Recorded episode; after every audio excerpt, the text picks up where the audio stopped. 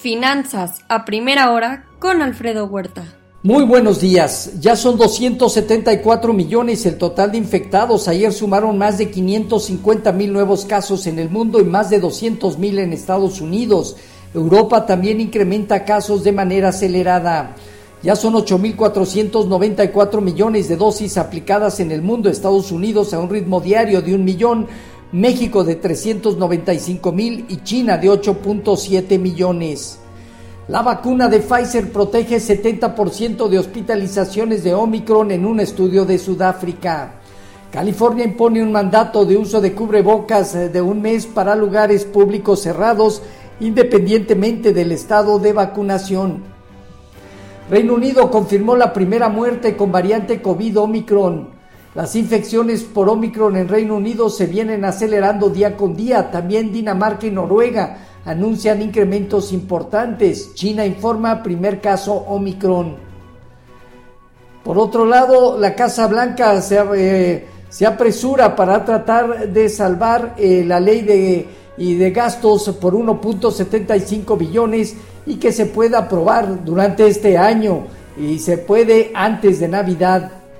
Asimismo, Canadá propuso alinear su política de impuestos a vehículos eléctricos para tratar de resolver una disputa sobre créditos estadounidenses propuestos para estos vehículos fabricados en Estados Unidos y con ello poder salvar a su sector automotriz. Hoy dato de inflación al productor y el inicio de la reunión de política monetaria de la Fed. Mañana anunciará decisión. Es probable que la Fed gire hacia una o varias acciones rápidas para contener la presión inflacionaria.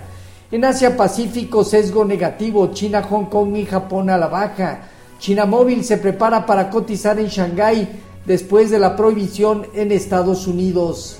En Europa dominan movimientos marginales eh, mixtos Francia, Alemania, Italia el IBEX de España 0.8% y Londres, el Financial Times arriba 0.4%. En divisas hoy, un índice dólar cerca del 0.2% a la baja, el euro arriba de 1.13.3% positivo, al igual que la libra en 1.325. En materias primas, hoy el petróleo gana 0.3%, el WTI en 71,5 dólares por barril. En metales, el oro en 1.785 dólares, negativo 0.2%, la plata 0.6% abajo y el cobre 0.3% de incremento. Ayer cierres negativos de las bolsas en Estados Unidos ante el inicio de la reunión de la Fed y el aumento de casos Omicron en el mundo. Cayeron sectores como el de energía, consumo discrecional, tecnología financiero e industrial. El dólar ganó terreno y se demandó fuerte la curva de rendimientos de bonos del Tesoro. El Dow Jones se parte de los 35.650 eh, unidades. Tiene, o mientras respete a la baja 35.300 puntos, tiene la posibilidad de estabilizarse y reaccionar dejando en 36.750 unidades una resistencia. El Nasdaq parte de los 15.413 unidades opera prácticamente entre niveles bajos de 15 mil y altos a partir de 16 mil puntos. El Standard Poor's parte de los 4.668 unidades y tiene fuerte resistencia en 4.725 puntos como inicio. El rendimiento del bono a 10 años se colocó en niveles de 1.41, dejando 1.35 en la parte baja, 1.55 zona superior. Hoy, el informativo ya del bono a 10 años operando en 1.438. Con respecto a nuestros eh, mercados, tipo de cambio se presionó 0.6% a niveles de 21.01 a la venta.